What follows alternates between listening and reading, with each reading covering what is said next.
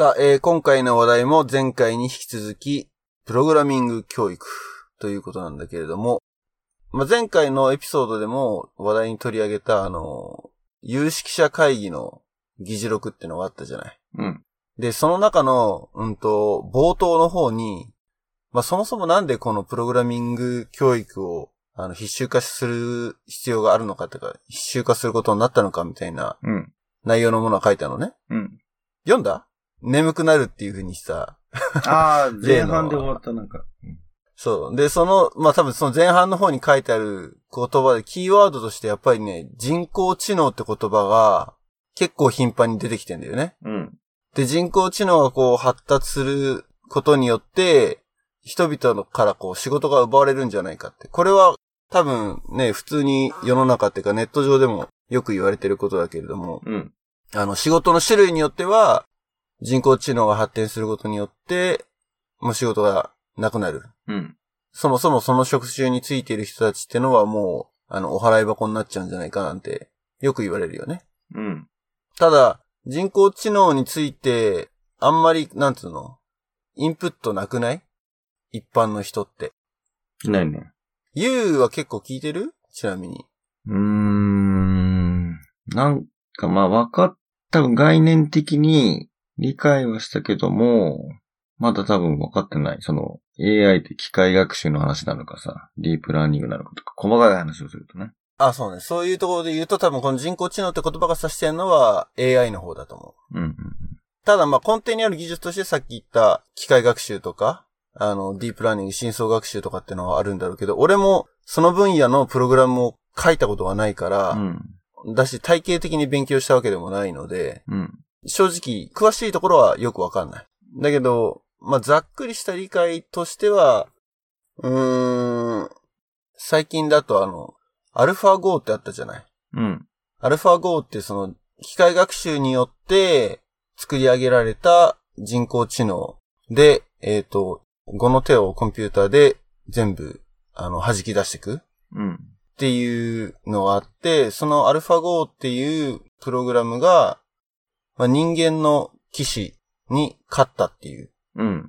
人間の騎士っていうのはその、そこら辺にいる人じゃなくて人間のチャンピオンだよね。人間界の囲碁のチャンピオンと対戦をして、人間はもう叶わないっていう、うん。AI には叶わないっていうのはなんかある意味証明されたみたいなね、うん。うん。のがあるんだけれども、まあ囲碁だけじゃなくてあと将棋？うん。なんかもあるよね。コンピューターと対戦させて。で、将棋はもう相当前にコンピューターがもう勝っちゃってんだよね。うん。人間が叶わないっていう風な状態になってて。なるほど。うん。で囲碁の方がやっぱり盤面がでかいし、うん。複雑なんだよね、多分ね。うん。で、コンピューターがやれることっていうのは結局大体においては、あの、判断をする上で A か B か。で、B だったら今度また C か D かが出てくる。みたいな。将棋とか囲碁だとそういうのが出てくるわけじゃない。言ってることわかる？うん。もう一回お願いします。うん、あ、じゃあ、囲碁とか将棋だとすごい複雑だから、うん。うんと、もっとシンプルに、丸抜ゲームあんじゃん。うん。うん。小学校でよく遊んでた、あの、線、縦2本、横2本書いて、うん。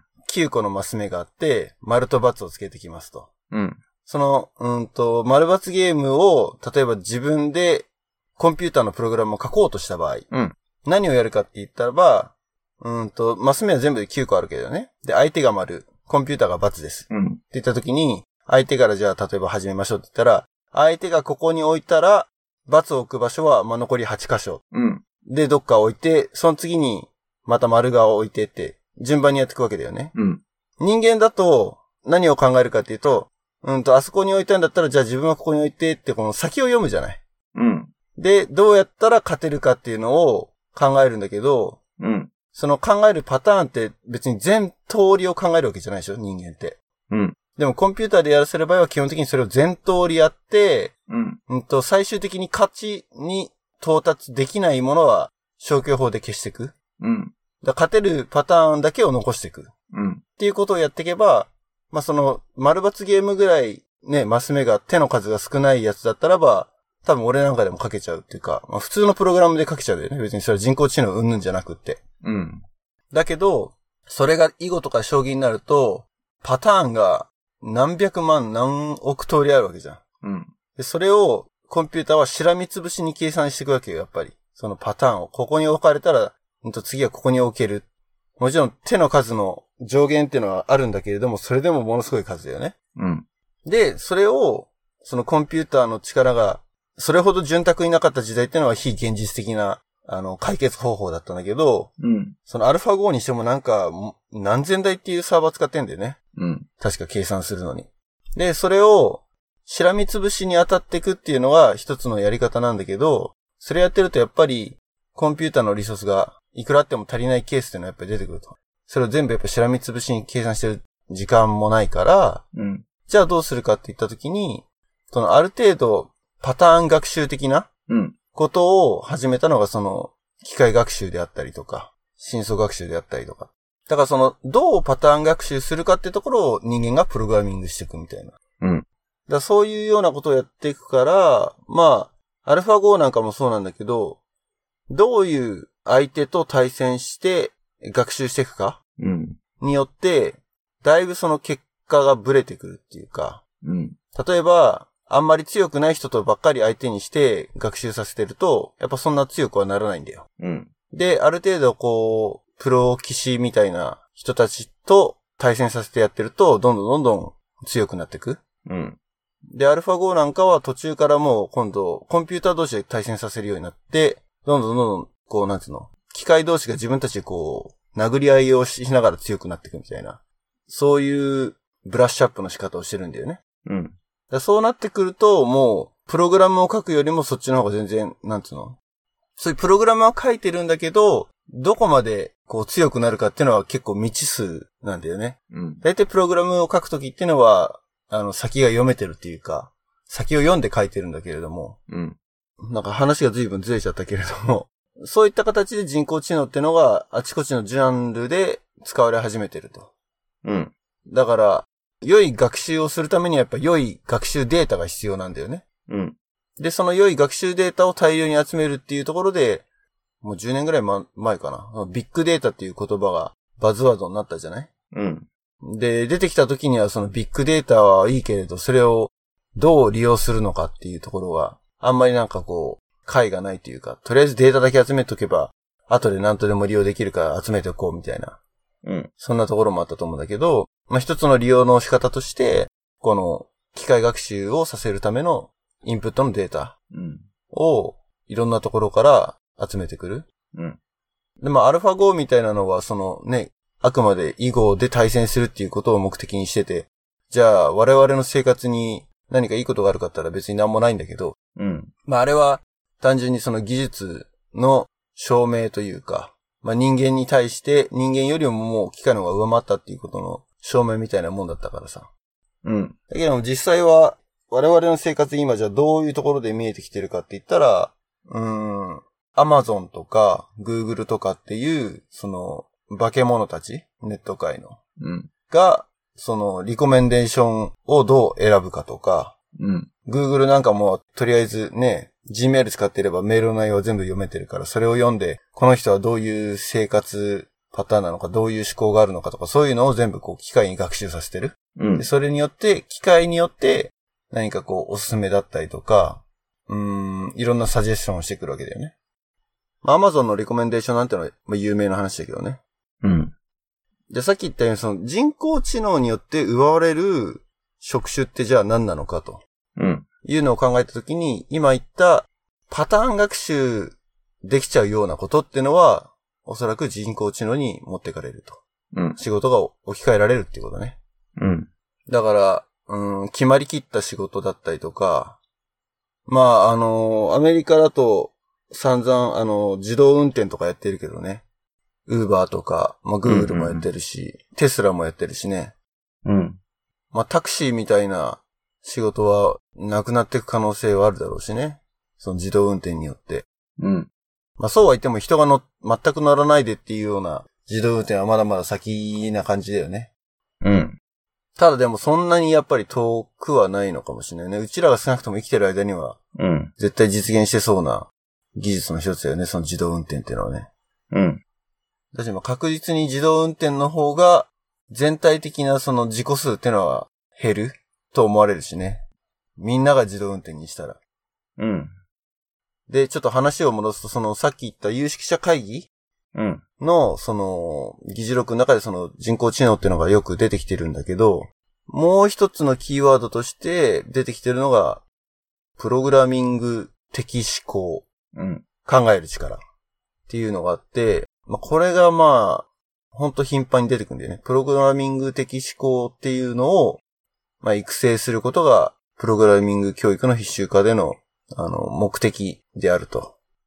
じゃあ、そのプログラミング的思考ってのはどういったことなのかっていうのは、うん。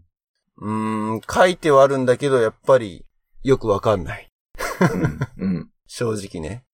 まあ自分は、俺はプログラミングをまあ仕事にしてますっていうのもあって、俺なりのちょっと解釈というか、まあ単純にそのプログラミングをやるときにどういう考え方をしてるのかっていう話をちょっとしたいなと思ってて、うん。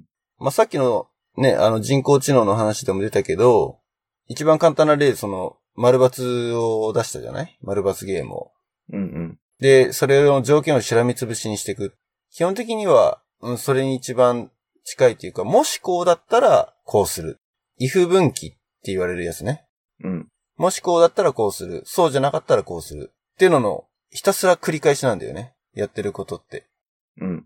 プログラミングを一番小さいピースに分解していくと、うん。まあ基本的にはそういう、もしこうだったらこう、こうじゃなかったらこうっていうのの繰り返しで、そのもしこうだったらっていうのはじゃあどう考えてるかって言ったら基本的にはそのプログラムを書く人が自分の想像力で書いてるわけだよね。想像力って言うとすごいなんか大げさな感じだけど、うん。考えられる、例えばエラーケースだったりとか、うん。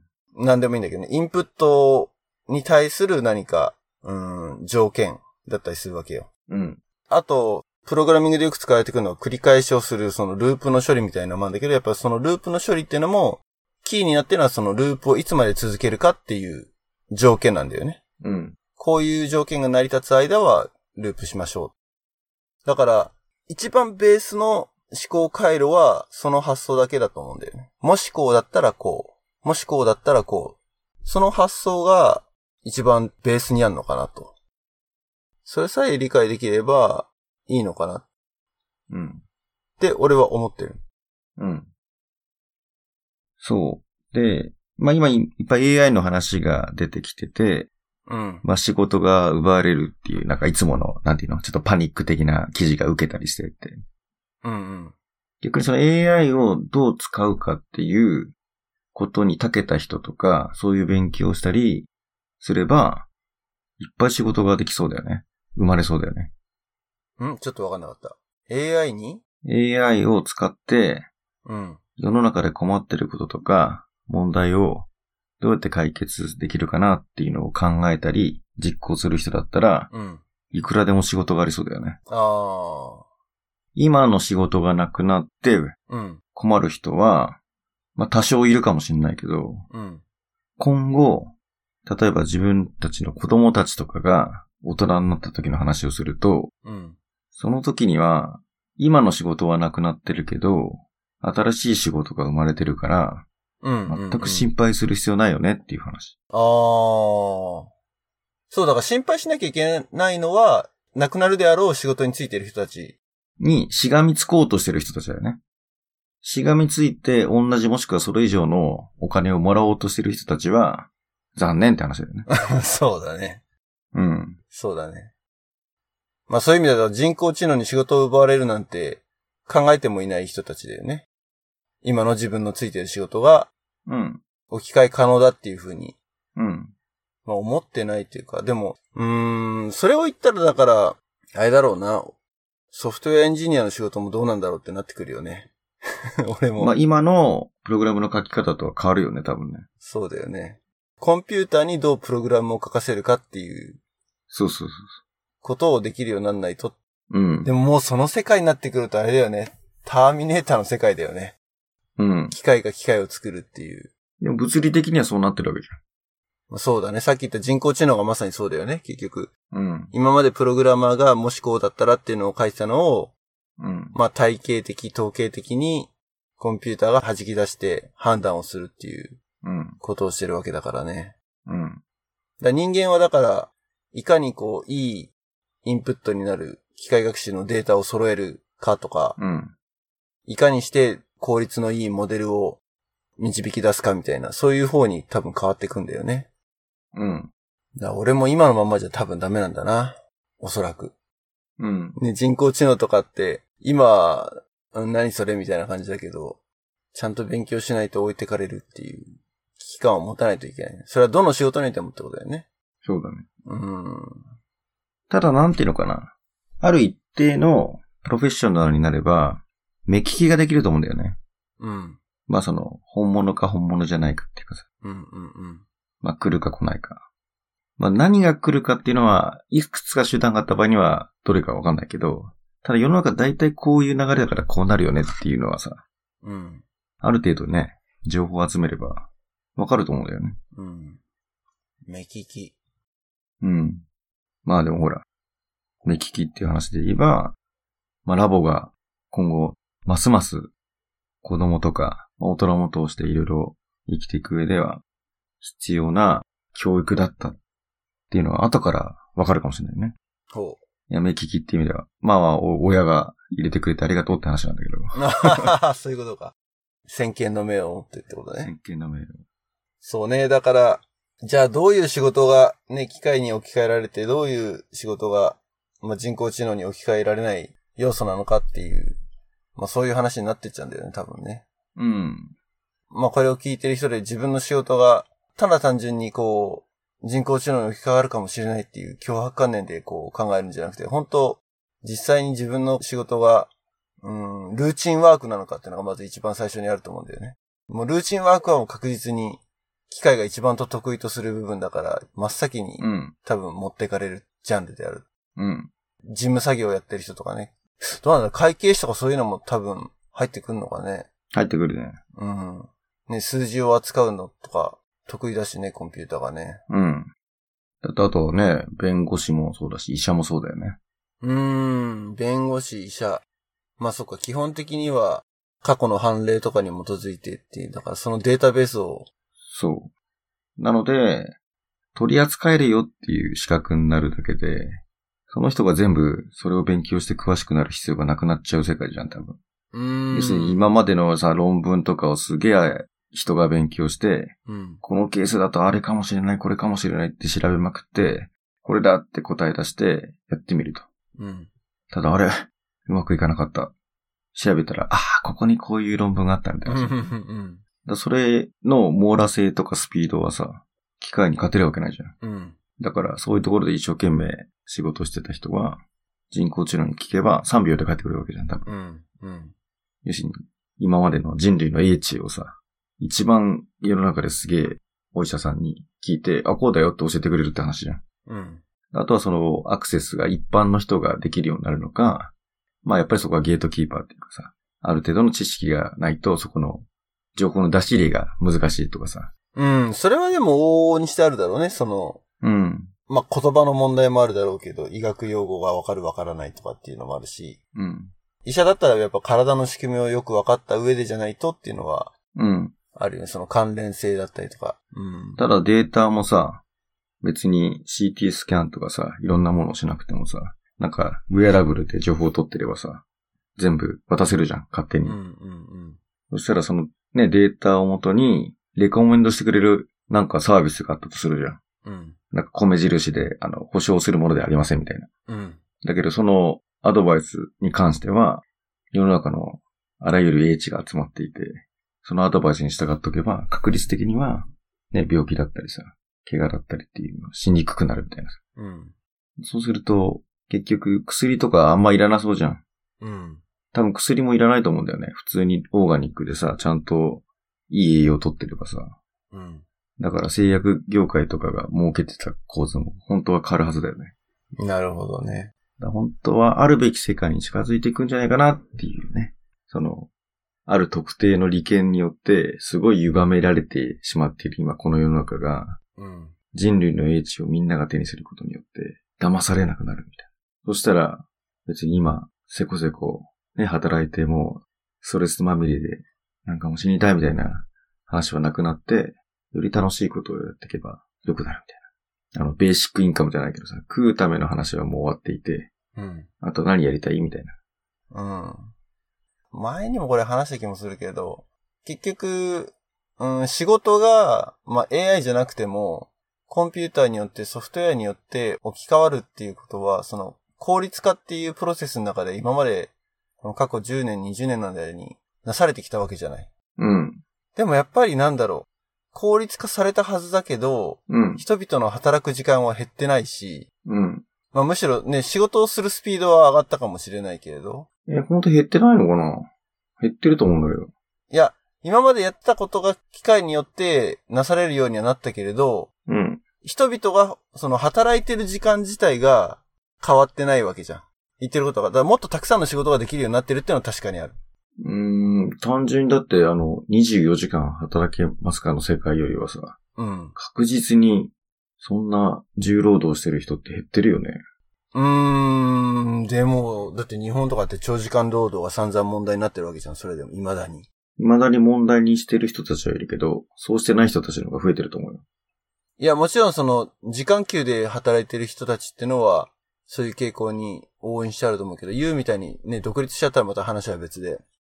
まあでも俺なんかも、まだサラリーマンっていうか、会社に雇われてる身だから、やっぱり、一週間に40時間とかっていう、ある程度のね、まあ、別に40時間しっかりやりなさいってわけじゃないんだろうけど、うん。その時間ってのはあんま変わってないのかなっていう。一週間の40時間っていう中でできる仕事量ってのは過去に比べたら多くなってるけど、目標に早く到達できるようになったっていうだけで、その、働いている絶対時間は変わってないと思うんだよね。多くの人が。そうね、その、ラットレースの中のそうそうそうそうそう。雇われた人ってことだよね。うん。うーん、まあ、わからなくもないけど、例えば、世界においてとかだったら、可能性はあるかな。例えば、低賃金のところに、時間がかかったりめんどくさいやつがどんどん移ってっていって、うん。あの、より、ね、先進国って呼ばれてる人たちの基本的な働き方は、まあ短時間で収益性の高い仕事をやろうよ。うん。で、ちゃんと休んでいろいろインプットとアウトプットもね、できるようにしようよ、みたいなのが大きな流れであって、うん。それはあの、高度成長時代は時間がもう機械みたいなもんだからさ、うん。やればやるだけ生産できれば売れるから、それは良かったけど、もう不況を通していっぱい物作っても売れないから、ちゃんと質の高いものを作って、よりいいものを高く売る方で勝負しないと、これから厳しいよねってなった時に、うん。長時間働いた方が勝てるっていう要素は少ないよね。うん。で、えっと、例えば、昔はさ、週休1.5日だったじゃん、多分。あの、親とかの世代だと土曜日も出てなかった。うちは完全週休2日で働いてたね。ずっと最初から？うん。土曜日に仕事に行ってるっていう印象は全くない。うん。まあ、あとはあの、ほら、ゴルフとかをどう捉えるかだよね。ああ、まあまあ、そうか、そうか。接待ね。例えばね。ううん。結構な確率で、週2日みんな休んでる気がするんだよ。しっかり。うん。うん。で、あとはなんか、子供の行事にも結構参加してない？だそれは自分の周りはそうなんだけど、うん。わかんない。その日本でどうなのかがわかんない。うん。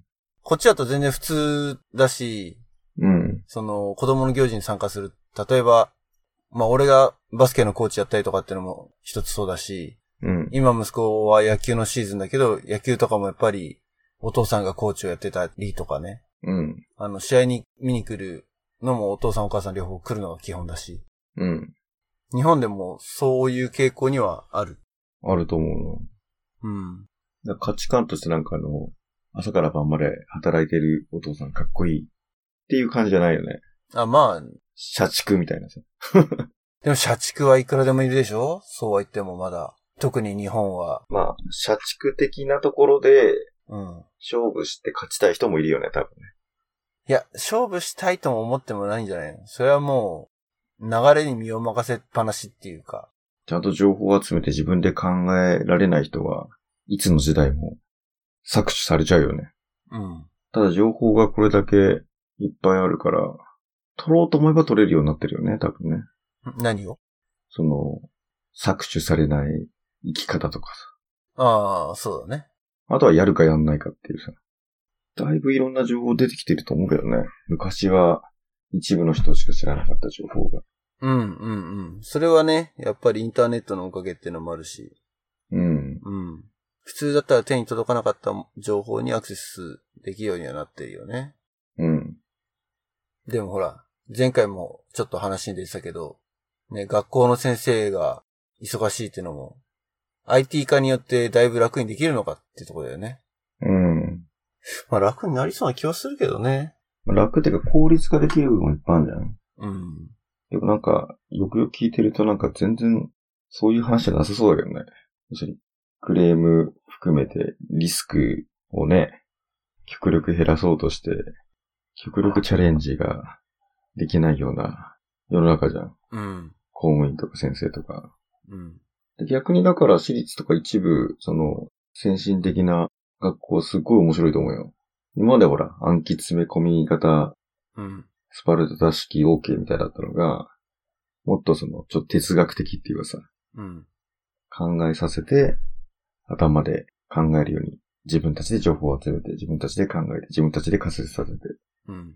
まあ、そこを一つ一つ検証していくみたいな、そういう教育の方が、今後は中心になってくるよね。うん。まあだからその、プログラミング教育を義務教育で必修化しようっていうのも多分その流れの一端ではあると思うんだよね。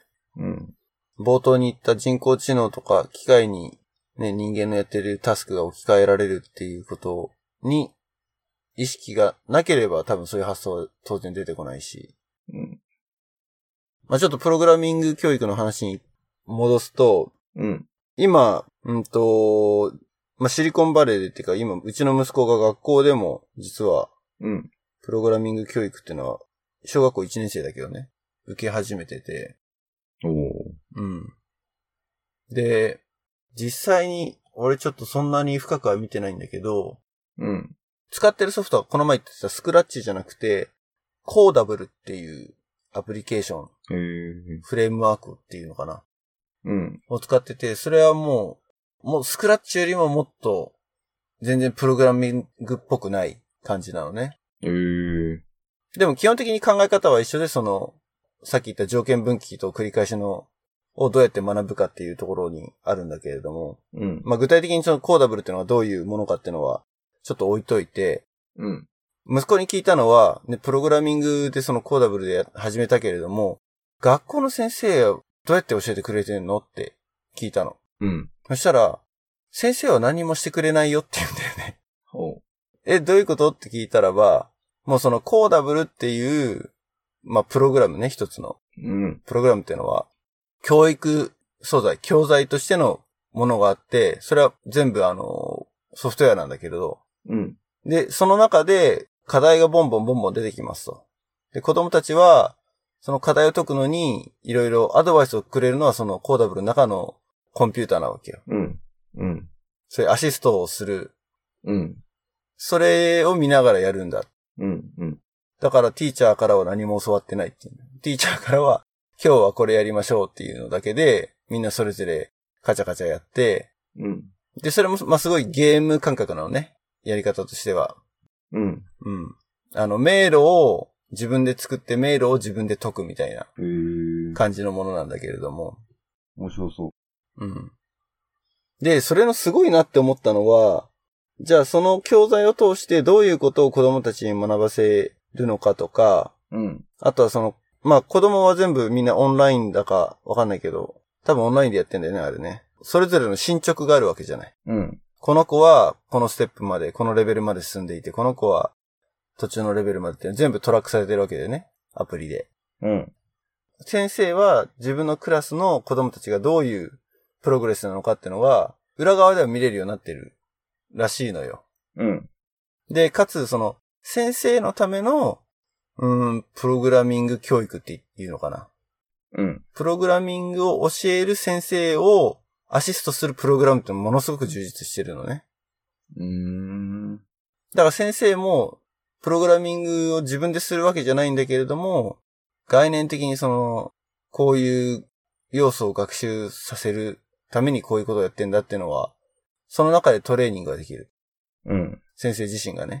うんうん。ただ直接、その子供たちの質問に答えることは知ってない。っぽいんだよね。うん。あくまでその子供たちが出てきた質問に、そのプログラマティックなところでの解決方法っていうのはそのアプリの中のアシスタントが答えてくれる。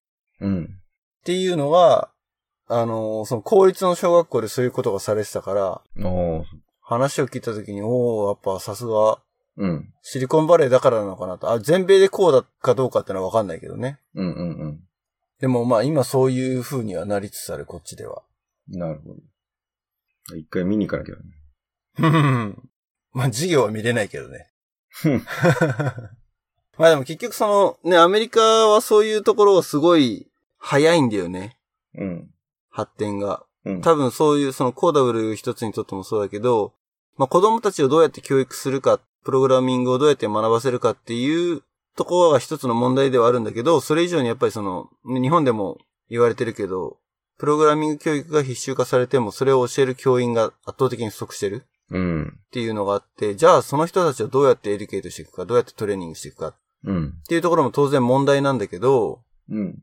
で、そこにやっぱりフォーカスした今度スタートアップがボンボンボンボン出てくるわけだよね、こっちはね。うんうんうんで、子供たちを対象にした研究もして、うん。うん。その、いろんなテストをして、テストっていうのは、実際にプログラミングのコースを受けさせて、どういうフィードバックが子供たちからあってっうん。ていうのを、ひたすらこう繰り返しながら、どんどんどんどんアプリケーションを良くしてって、うん。と同時にそこから取れたデータから、まあ、先生に対してどういう、うん、フィードバックというか、うん。やっぱり先生としては、この子がどういうところがスキルがあって、どういうところがスキルないかっていう判断基準はやっぱり必要になってくるわけだよね。評価をする上でもね。うん。だそれをいかにしてこう、先生の手を煩わせないでビジュアライズするか、とかっていうところがすごいなんかしっかりできていて、うん。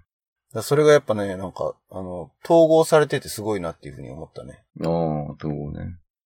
多分ね、わかんないけど、そういうスタートアップ同士がくっついてうん。保管してあってるのかもしれないけどね。うんうんだからそういう意味ではその、もう2年後だけれど、その必修化が始まるのは、うん。うん。やっぱりその、子供を教育するっていうのは誰しもが着目するところだけど、いかにしてそのクソ忙しい先生たちに効率よく、プログラミング教育を施すためにどうしたらいいかっていう教育うん。を提供するかっていうのは、なんか、あっても良さそうだけどね。なんかそこはみんな誰も手をつけてない気がする。なんか俺の感覚だと、ティーチングからコーチングになると思うんだよね。うん。昔はそのさ、知識が多い人がそれを教えてあげるっていう構図だったじゃん。うん。だけど、さっき言ったように知識は Google 叩けば出てくるわけじゃん。うん。らそれをどう受け取って自分の中でその問題を解決していくかっていうと、まずは自分でやってみて、突っかかってたらちょっとヒントを与えてあげるとかさ、うん。その進捗を見ながら、ちょっと遅れてたら会話して、もう一回課題見つけて、そこを重点的にやって進ませるとかさ、そういうなんか、うん。ティーチングっていうよりはコーチングじゃない？うん。うん。うん。うん。役割は変わっていくと思うんだよね。うん。そのメンター的っていうかちょっと先輩的な、先生っていうよりは先輩って感じ。でも、そういう先生ってすごく稀じゃない？今の現状では多分ほとんどいないですうん。わけだよね、多分ね。いや、そういう先生が今いるかいないかっていうよりは、今後はそういう先生がいっぱい増えないと、今の問題を解決できないし、うんうんうん。これからやるべき姿だよねっていう。うん。それはでも、今の先生に変化を求めるべきなのかね？それとも新しい人材を投入するべきなのか？まあ両方じゃないまあだって若手だったら気づいてるでしょ、多分。かね。うん。だけど、まあ今制度があったり時間がないとか、逆にうん。問題意識が強い分、危機感が強いよね。うん。逆にもう、あとね、3年、4年、あと5年ぐらいで逃げ切れる人たちはさ、まあ自分のやり方で逃げ切るよね。それってあれだよね。もう定年間近の人ってことでしょ？例えばそう。だから、50代ぐらいが一気に頑張ってほしいけどね。うん。まあ、あとだ、ううちら世代でね、40代の。まあまあ、そうだね、そうだね、ミドルとして。やっぱあれだな、先生をゲストに迎えたくなってくるな、やっぱ。こういう話をしてるとな。前呼んだのはあれだっけ？秋か。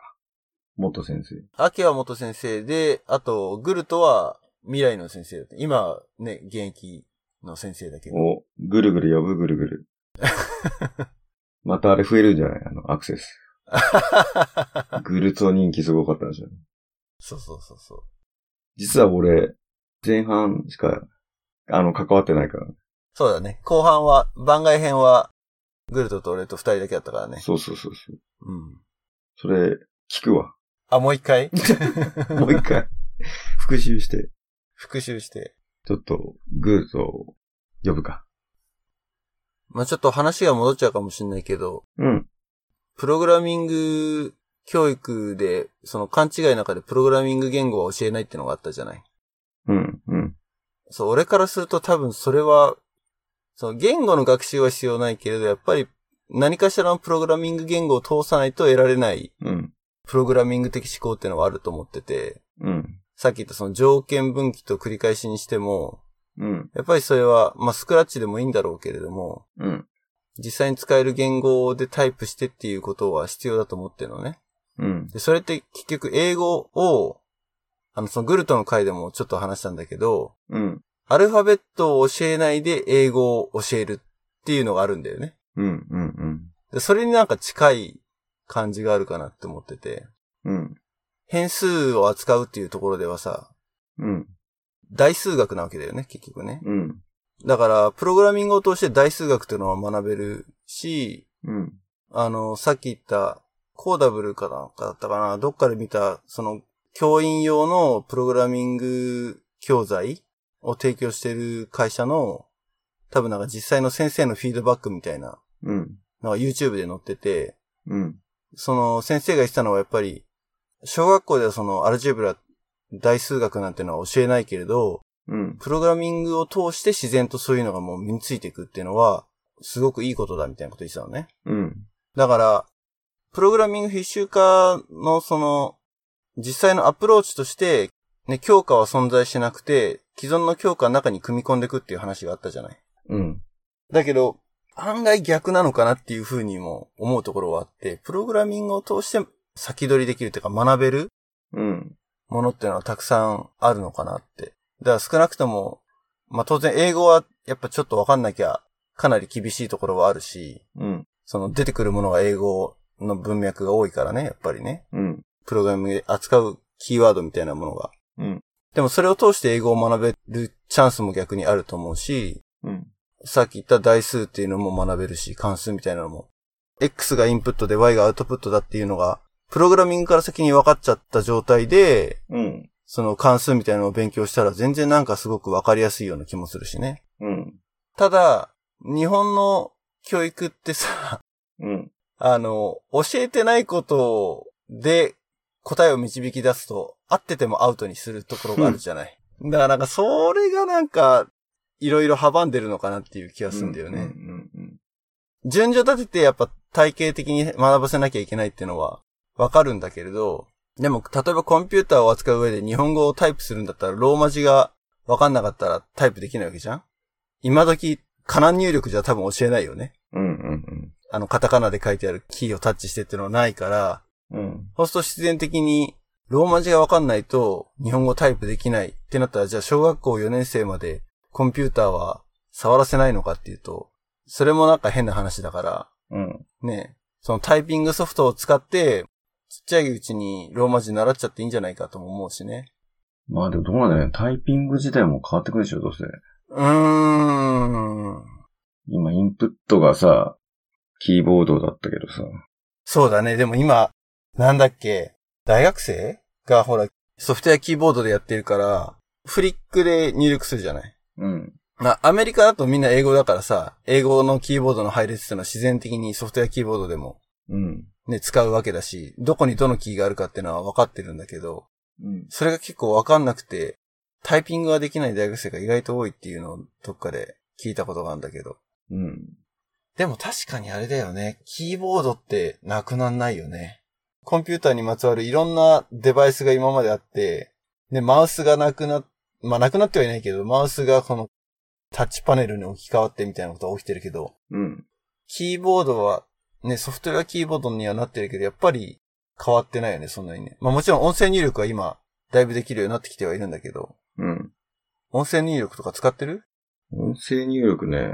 で例えば、Siri とかさ、たまにやってみるけど、結構しっかり把握するよね。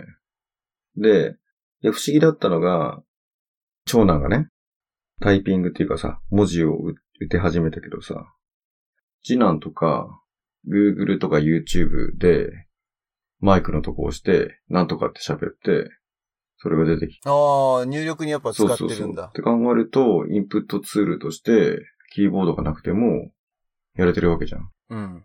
あながち、その、今のネイティブ世代が育っていけば、言葉によってインプットしたりとか、うん。全然その、指を動かして、このキーボードから何かを入れるっていうのがないコンピューターとのコミュニケーションっていうのは、今後いっぱい増えてくると思うよ。そうね。だってそもそもだってグイがそうじゃん。まあそうだね。ある塊をアイコン化して、要するにプログラムができなくても、インプットだったり、アウトプットが見れたりっていう話でしょうん。だから、今は、あの、英語みたいなもんだよ。あ語学で。昔は通訳がいないと、コミュニケーションになりたかったなかったのが、まあ、翻訳ツールも出てきたりして、ちょっと手間を返せば、意思疎通ができるようになってるよね。うん。まあ、精度とかスピードとかっていう、やっぱりプロフェッショナル領域ではあった方がいいけど、うんうんうんうん。最悪なくても、なんとかできちゃうじまだエンドユーザーの環境に関しては多分それは真だと思うね、やっぱりね。ゃん。うん。そうそうそうそう。うん。当然そのプロフェッショナルのその、ね、100点を目指してる世界はそうだけど、まあ7、80点で良ければ、まあ6逆に60点が合格点だったら合格点出てると思うんだよね。うん。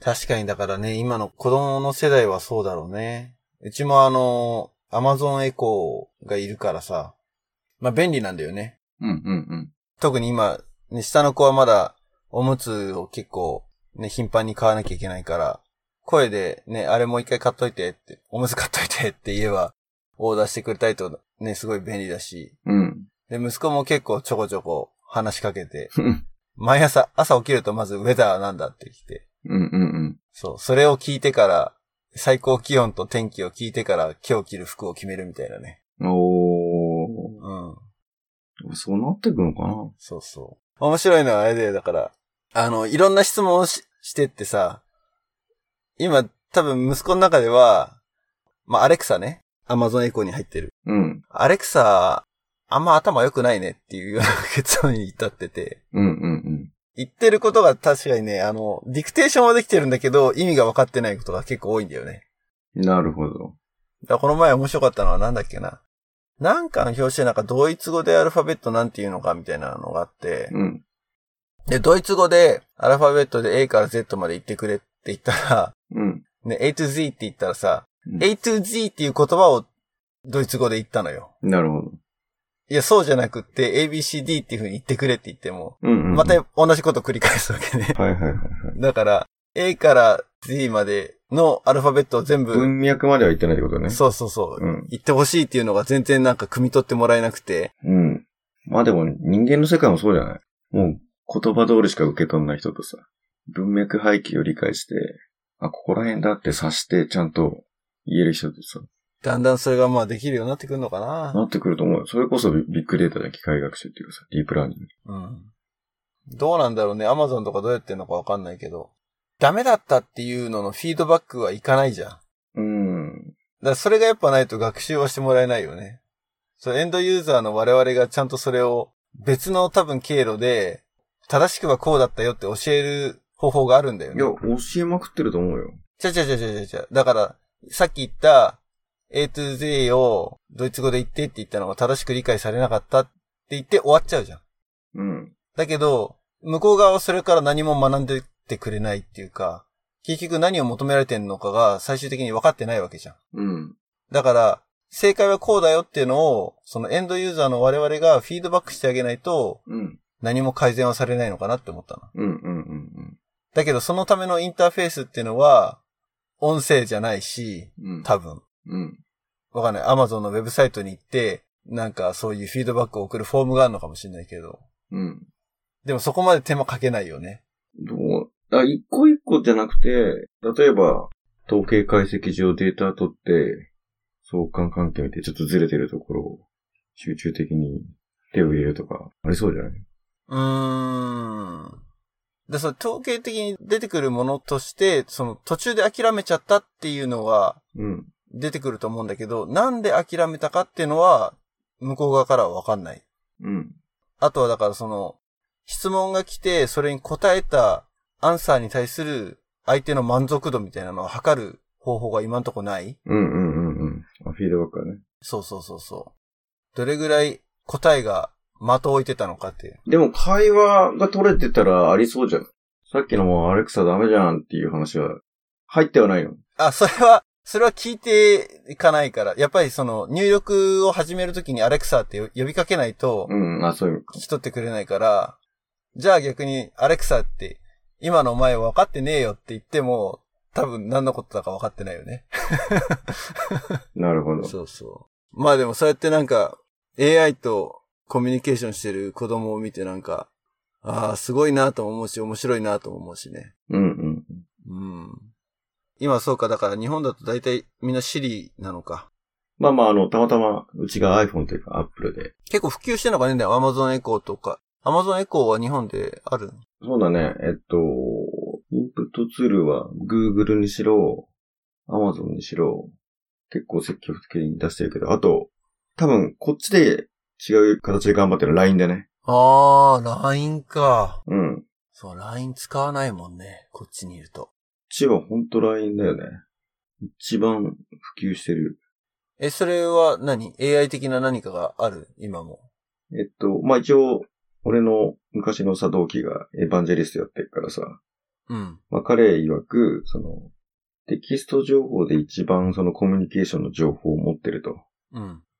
だそれを、要するに AI にかましたときには一番その、日本語としての精度が出るはずだと。うん。だそこを今度 B2B とか、例えば企業に展開したりとか、そのマネタイズ部分で、ここ数年は勝負したいみたいな。もともと、マイクロソフトの Azure エヴァンジェリストでやってたやつが今、LINE に移って、そういうことやってうる、ん。LINE って韓国の会社だよね。正確にはそう、あのもともとライブドア連中なんだよね。あ、そうなんだ。あ、じゃあ登記上、日本で言う。あ、日本で言う。あ、じゃあ実際何？ヘッドクォーターも韓国にあるの？母体はそう。だから、ライブ動画潰れて、ガコッとそこに買収されて、うん。えー、だから親会社としたら韓国。だけど、LINE を作った連中は、元旧ライブドアのメンバー。あ、日本人なんだ。そうーん、なるほどね。う。で、それを、要するに震災の時に何が必要だって言って、やっぱり人と人とのつながりでコミュニケーションだって言って、うん。そこのプラットフォーム作ろうって言って、そこから、ダーッと広がって、で、それを多分、親会社の韓国もバッと入れて、まあ、韓国資本だから、まあ、韓国って見られてるけど、中身は一応日本人がうん。企画運営して、じゃあユーザー層も圧倒的に日本人の方が多いわけだ。韓国そうそうそう韓国は多分国策的にさ、韓国市場の会社がやったから、だっと、韓国内は広がってると思うけど、う。うん。日本においてはその、例の震災後の、まあ、人が繋がろうっていう文脈に乗せて、クワッと広がって、うんやっぱりうん。他の人が使ってて今、LINE あるっていうと、やっぱ LINE なんだと思って。うん。で俺なんかあの、Facebook のメッセンジャーの方が助かるんだけど、なぜかって言うと LINE って結構その、端末を縛るから、縛るね、そうだね。そう、携帯2個も今持っててやってると電池がすぐなくなったりするからさ、上長化してるんだけどさ、うん。LINE だとこっちが落ちてたら開けないってことさ。あ、そういうこと。うん。いや、ウェブの UI とかもなんか、扱いづらいもんね、確かに。ウェブないよね、確か LINE って。まあ、なくはないと思うね、アプリっていうかなんか。アプリはね、ある。Windows のアプリはあるのよ。うんうん。でもあれも結構なんかめんどくさかった気がすんな。ああ、そう。うん。まあやっぱスマホネイティブで、ね、それのコミュニケーションとして勝負してシェア取ったっていうのはすごいね。うん。まあ確かにもうこっちで、嫁さんとかは日本人のママ友とは LINE でやってるもんな。そうそうそう。コミュニケーションは。圧倒的なのはそのそうん。そうだ。俺もだから、ほとんど使ってない。う。うん。その、ね、息子の友達のママ友、パパ友とのやりとり。うんうんうん。やりとりするので、やっぱママ友だけだな。パパとやりとりするときはメッセンジャーが多いな。なるほどね。うん。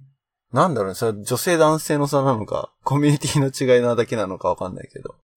いや、やっぱりあれじゃない？あの、LINE が一気に広がったのはスタンプ文化っていうかさ、うん。なんか文字で表しづらい感情とかをさ、うん。いっぱいスタンプみたいのでコミュニケーション取る方法を思いつき、使ってる？スタンプとか。俺はあんま使ってないけど、でもなんかそういう、あここでこういうスタンプを送るのか面白いなっていうシーンはいっぱいあるから、でもなんかポイントで金かかる、金かかるのかわかんない。なんかポイントみたいになるとさ、うん。そこに金払うのな、みたいなさ。あ、そう、俺もそれはすごい同じ気持ちなんだけど。でもなんとなくさ、うん。自分が親父になったのかなっていうふうに、こう、劣等感を感じてしまう瞬間の一つなんだよね。うんうんうんそのスタンプをあまり積極的に使わないっていうか、うん。絵文字を使わない親父みたいなうん、かつての。そうだ、ついていけなくなってるっちゃついていけなくなってんのかなと思うしね。うん。そんなとこっすかね。うん。これといった結論を別に出したわけではないけれど、うん。まあ、プログラミングっていうのはやっぱり、避けて通れない道であることはまず間違いなさそうではあるけれど、うん。IT リテラシーのレベルでいいのか、それともやっぱり自分で手を動かして仕組みを作るっていう力が本当に必要になるのか、あるいは目利きができれば、うん。でも目利きって言ってもやっぱりある程度のバックグラウンドの知識がうん。なかったらできないからね、やっぱりね。そういう意味では経験として一回はうん。うん。通らなきゃいけないところなのかなとも思うよ。ラーニングバイドゥイングだよね。うん。まあ何かをやることによって学んでいくっていうか、なんか教えてもらってやるっていうよりはなんか、やりながら学んでいく方が増えそうだよね。あの、ことプログラミングの学習方法に関してはさ、もう今ネット上にいくらでもあるわけよ。オンラインで受けられるセミナーだったりとか、うんうんあと、日本だとドットインストールっていうサイトが多分メジャーかな。うん。うん。動画で見ながら自分でタイピングして、い同じことをこうややりながら、えー。あの、勉強していくっていうのがあるんだけど、うんうん。でも、そういうさ、学習サイトに入れるところまで来ちゃったら早いと思うんだよ。うんうんうん。自分で調べてうん。学習することができるうん。っていうところまで来ちゃえば、もう学校の先生は何も教えることはないんだけど、うん。問題はやっぱだからそこのレベルまでどうやって到達するかっていうのが一番うん。難しいところなのかな。もう素材はいくらでもあるわけだから、教材はいくらでもあるわけよ、ネット上に。うん。だから、それにたどり着いて、その教材が提供しているものがちゃんと理解できるかどうか。うんうんまあ、みんなどの教材もすごく丁寧に、あの、俺から見たら、本当入り口からやってるなっていうのが多いんだけど、でもその入り口自体が、まだまだなんかハードルが高いのかなっていう。うん。普通の人からしてみると。うんうん。でその超えなきゃいけない壁を、うーん、果たしてその義務教育で必修化されることによって、敷居が下がるのかどうかってところだよね。うん。まあ、下手くそそうだよね。英語の教育がこれだけうまくいってないからさ。うん。言語みたいなもんじゃん。プログラム。あ、言語じゃん。まあまあまあまあ言語だけどね。うん。でもどの言語を学ぶにしても、さっき言ったその条件分岐うん。とその関数とか変数とかって考え方自体は共通してるから、それはなんかフレームワークみたいなもんだよね。うん、そうそうそうそう。でも養えなきゃいけないのはその発想だと思うんだよね。うん。と、あとはだから、結局よくそのね、プログラムの不具合っていうのは、うん。作ったプログラマーが予想しなかったケースが出てきた時にうんお。かしなことが起きる。なるほど。だからプログラマーっていうのは、もしこうだったらっていうのを、もう散々いろんな方法で考えつかなきゃいけないわけだよね。うん。でそれが、ね、さっき一番最初に言った丸抜ゲームぐらいすごいパターンが少ないケースだったらいいけれど、将棋とか囲碁みたいに膨大なパターンが存在するようになってくると、うん。もうそれは手に負えなくなるし、うん。まあでも今はそれを一生懸命人間が先回りして考えて、うん。まあ我々がそうやってソフトウェアを作ってる。うん。まあだから何かしら一個の言語は入り口としてやって、うん。で、そこからあと何を作るかによっても、どの道具を使うかが違うっていうのもあるから、どの言語を学ぶのが一番うん。最短かみたいな。もうそういうのすらも、ね、ネットにそういう記事があったりもするから、うん。前回話したその、三大勘違いの中で言語は教えないっていうのがあったけど、俺は結構そこは、うん。うん、今のところはネガティブっていうか、うん。うん。反対かなって。やっぱり一個ぐらいはちゃんと、ちゃんとっていうか、うん。そんながっつりじゃなくて、少なくとも条件分岐の発想を養ううん。ところまではやった方がいいかなっなるほど。ていうのが、まあ今の俺の中での結論かな。うん。でその方法としてはね、いくらでも、で小学校だったらやっぱりその、直接、うん。あの、スクリプト言語みたいなのを書かないで、そのスクラッチとかコーダブルとかあって、そういったアプローチで全然、ゲーミフィケーション的なもので全然いいとは思うんだけどね。うん。うん。だからまあ親の世代からすると、やっぱり養うべきところはそこなんだっていうところは、ソフトウェアエンジニアとしては理解していただきたいなっていうか、うん。うん。そこがキーかなって思ってる。それ以上そんな難しいことは何もないっていうか、うん。うん。子供が自分で学習を始めちゃったらば、あの、勝手にやっていくだろうし。うん。一応満足だ。いや、まあ話したいなって思ってたネタではあったからね、かつてから。うん。うん。ただね、あんまりちょっとね、マニアックすぎちゃうのも、どうしてもなっちゃうんだけどね。今日は結構その、富士王の世界観強かったね。そういう意味では面白いんだけどさ。いや、どれぐらい一般の人に、ここら辺が。理解してもらえるのかってね。まだ俺は業界業種にいて、まだ俺かじってるからうん。雰囲気分かったけど。うん。ね、逆にあの、明けとかに聞かせてどうだったか聞きたいよね。そうだね。うん。感想をぜひお待ちしております。Facebook、えー、Twitter でも、えー、フィードバックいただけたらありがたいです。えー、今日はじゃあこんなとこですかね。はい。